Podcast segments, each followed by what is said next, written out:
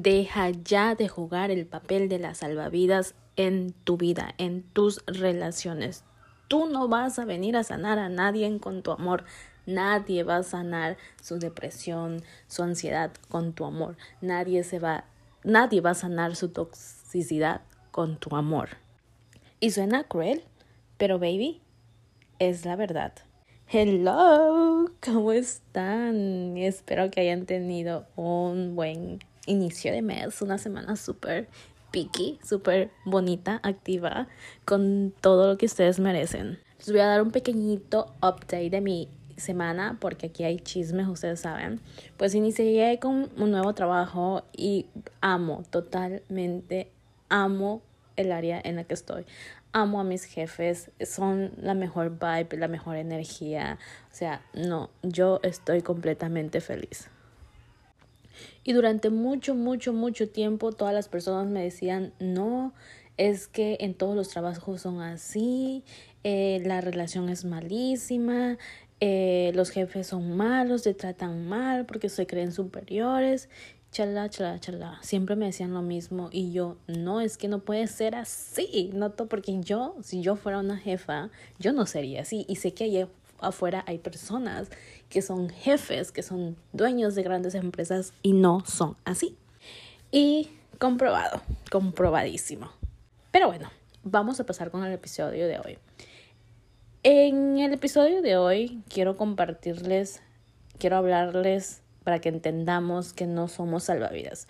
Durante la mayor parte, bueno, no la mayor parte, pero mis primeras relaciones amorosas se basaron en yo creyéndome la salvavidas, yo tratando, yo creyendo que con mi amor, con mi trato, dejando pasar las cosas, iba a hacer que la otra persona dejara de sufrir, iba a curarla de la depresión, iba a curarla de la ansiedad, que con mi amor iba a tener suficiente para que cambiara. Y no, no. O sea, que vamos claro que la depresión es una enfermedad, una enfermedad que solamente se puede tratar, ni siquiera es algo que puedas curar, no es algo que se pueda curar, se puede tratar con ayuda psicológica, con, a veces con pastillas que te receta el psiquiatra. Como, como, ¿por qué tú? Como, ¿por qué tú vas a creer que si una pastilla no puede sanar? Esa enfermedad, la enfermedad que es la depresión y la ansiedad también, como por qué tu amor va a curar a una persona que tiene depresión o ansiedad. No, no y no.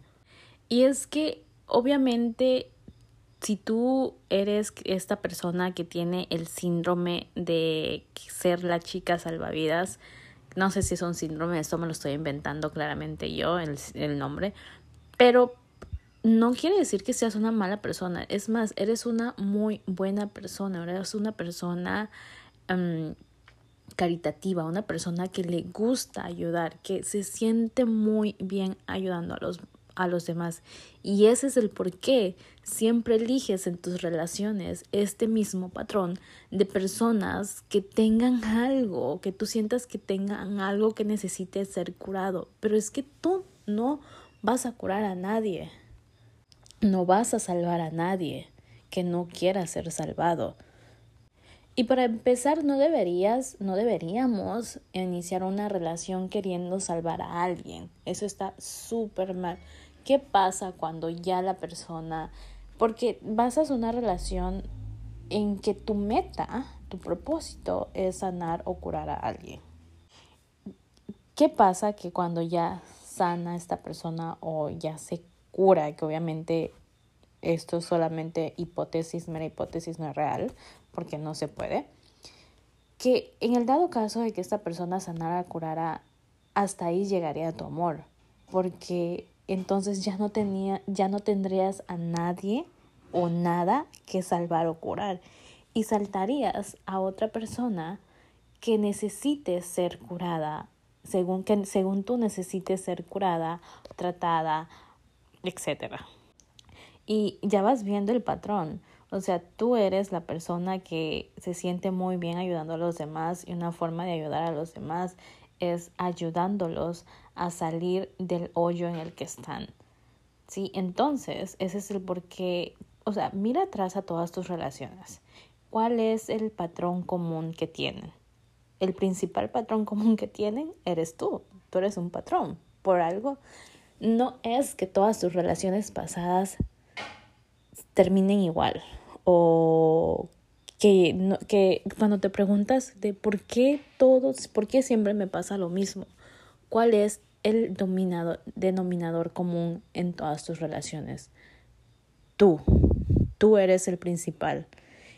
¿Y quién las escoge? Tú. Tú escoges a personas que necesiten algo de ti y no para, no para enseñarles algo. Y este es un hecho meramente egoísta.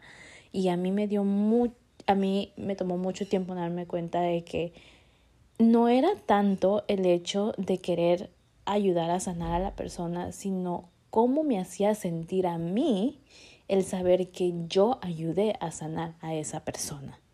Y es egoísta, realmente es, es un acto meramente egoísta porque no es tanto que te alegre el hecho de que la persona ya esté sana y esté curada, etcétera. En el caso, pero volvamos otra vez, no sanan, no se curan, porque son enfermedades que no se curan, que se controlan. Pero cuando sientes que la persona ya está, em, entre comillas, curada o sanada, la, la satisfacción la sientes tú al saber que fuiste tú quien lo ayudó. Y esto es un acto súper egoísta porque no estás feliz realmente porque la persona esté sana, sino por el hecho de que fuiste tú quien la llevó a ese punto. Y es que en este proceso de querer sanar o curar o ayudar a la persona, la única persona herida eres tú, porque obviamente la persona no va a sanar, no se va a curar las personas que tienen este tipo de enfermedades psicológicas no sanan. Como lo dije al principio, pueden controlarlo y hay etapas en las que están muy bien, que parecen como si como si ya no estuvieran, como si ya no tuvieran depresión, como si ya no tuvieran ansiedad. Y es ahí donde tú llegas a conocer mejor a la persona, te enamoras más si, ya, si es que no lo estabas ya y creas un vínculo súper, súper fuerte con esta persona.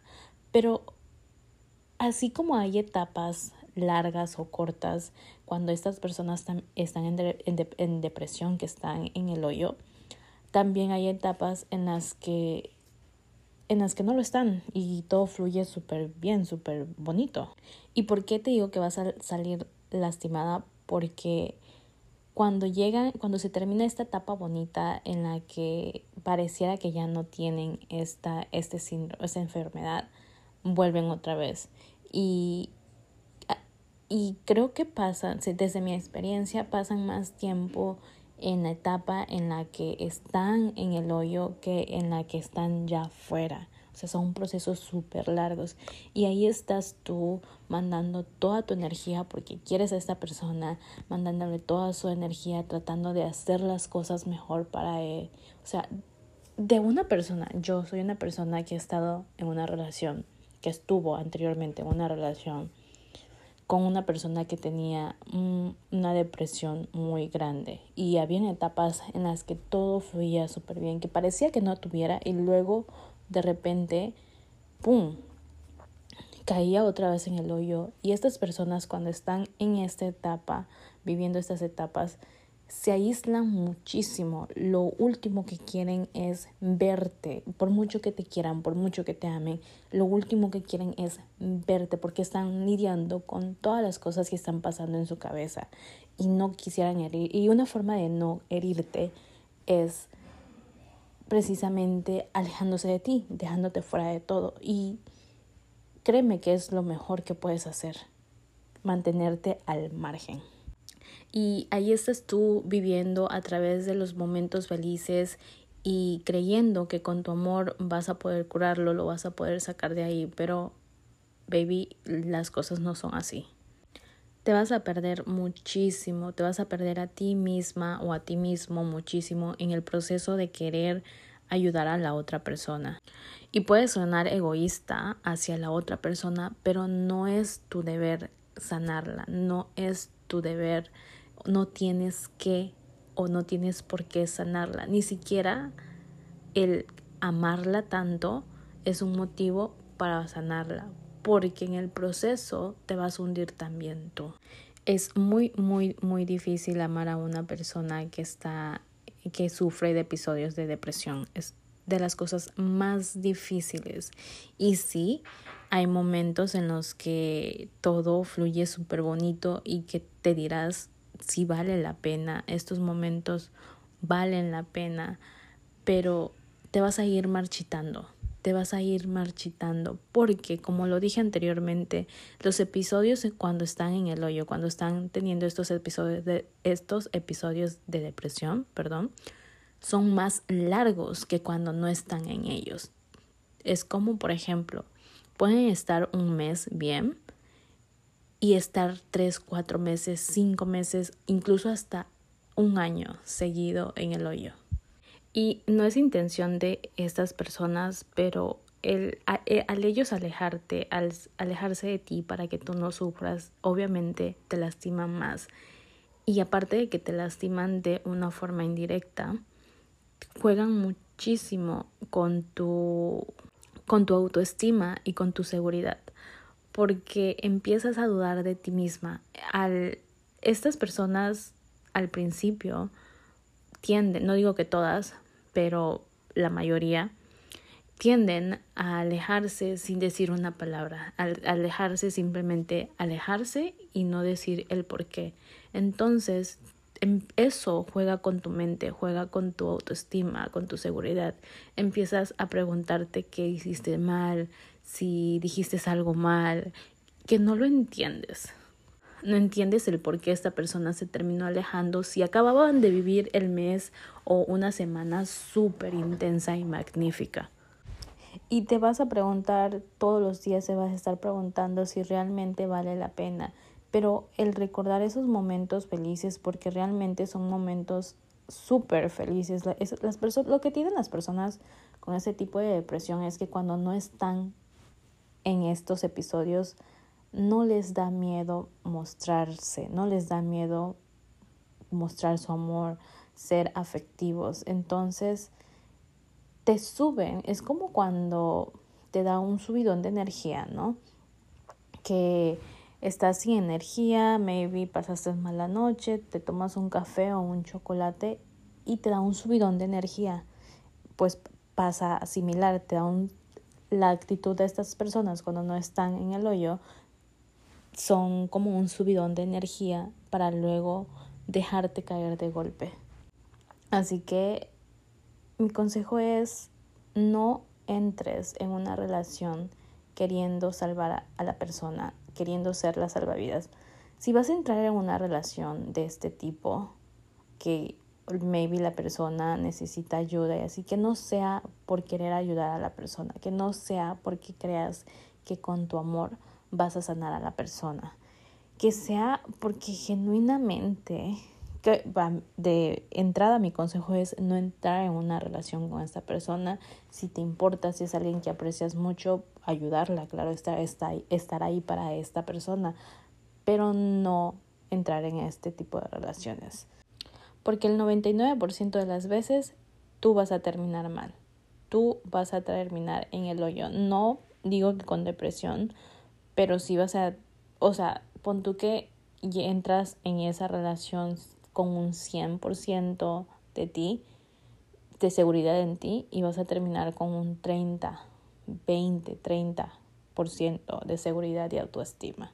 Y no es culpa de la otra persona, créeme que no es culpa de la otra persona, la culpa es tuya, tuya por creer que tu amor es suficiente para sanar a, alguien. Y independientemente de que es, o bueno, ahorita estamos hablando de cosas de personas con depresión y ansiedad, pero no sé, una persona que que esté en algo, que tenga algún vicio y que tú creas que con tu amor la vas a sanar, mm, tampoco aplica lo mismo, no. Las personas en este caso que tienen algún vicio no deberían de sanar o dejar el vicio porque quieran que estés en su vida. Deberían de hacerlo, de querer dejar esos vicios, porque realmente ellos quieren lo mejor para ellos. Porque mira, una persona que es adicta a cualquier cosa, porque todas las adicciones son malas, no son malas, pero no son, um, no son buenas tampoco para la salud, ¿no? Para uno mismo. Y una persona que es adicta a algo, no se quiere a sí misma porque no se cuida. Y si una persona no se quiere a sí misma, es incapaz de quererte a ti. ¿Por qué? Porque para si tú de verdad te importa una persona, primero vas a procurar tú estar bien para poder estar ahí para la otra persona. Y esto es algo que también entendí, me costó mucho entenderlo. Si tú no te amas a ti, no puedes amar a alguien más eso es ley. Porque si tú amaras, si tú te amas a ti, te cuidas tú, tratas de darte lo mejor a ti, de que estés siempre bien, de salud, etcétera, etcétera. Y estando tú bien de salud, sabes si puedes amar a otra persona, porque sabes que si tú estás bien, que si tú estás al 100, vas a poder estar al 100 para la otra persona. Si tú no estás al 100, no vas a poder darle el 100% a la otra persona. Así de sencillo. Así que dos reglas de oro de este episodio. Uno, no somos salvavidas de nadie. No somos ni seremos nunca salvavidas de nadie. No somos salvavidas. No venimos a este mundo a sanar a personas. Venimos a procurarnos nosotros estar bien y de esta forma cuidar a la persona que amamos. Si te das cuenta, esto se relaciona porque tú dices, amar a esta persona y porque amas a esta persona vas a estar ahí para él o para ella, pase lo que pase.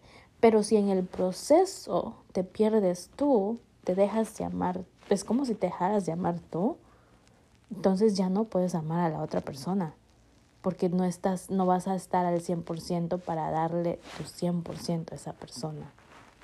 Y la segunda regla de oro, oro que es lo, prácticamente lo que acabo de decir, es procurarnos al 100% nosotras. Nosotros nos cuidamos primero a nosotros, nos damos el 100% a nosotros mismos para poder darle también el 100% a las personas que amamos.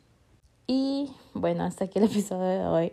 Solamente quería compartirles esto porque he visto mucha, últimamente he visto muchas personas de mi entorno siendo salvavidas, queriendo salvar a personas, y es como de que, no sé, algo me dice, dile que no, pero ¿quién soy yo para decirle a las personas, no? Cada quien tiene que vivir ciertas experiencias para aprender, aprender y, y no repetir patrones. Y bueno, ya, ahorita sí, ya me voy.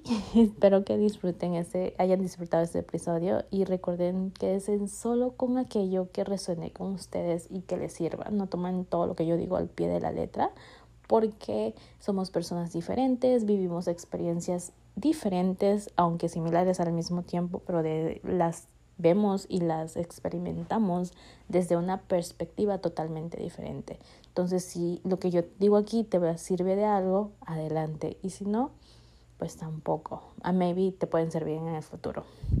Ya me cayó. ya me cayó. Espero que tengan un muy, muy, muy, muy buen inicio de semana. Recuerden tomarse tiempo para ustedes.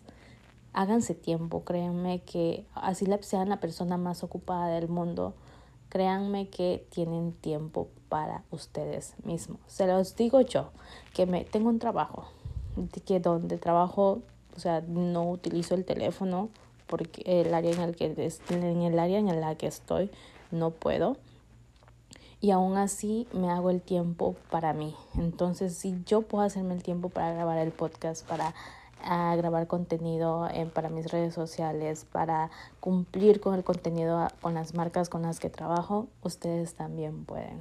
Todo se puede. Si es algo que verdaderamente quieres, créeme que te vas a hacer el tiempo. Y ya, me despido. Bye. Recuerda compartir el episodio, darle me gusta, em, calificarlo, dime qué te pareció o si tienes un tema que quisieras que yo hablara, con mucho gusto. Bye bye, te quiero mucho.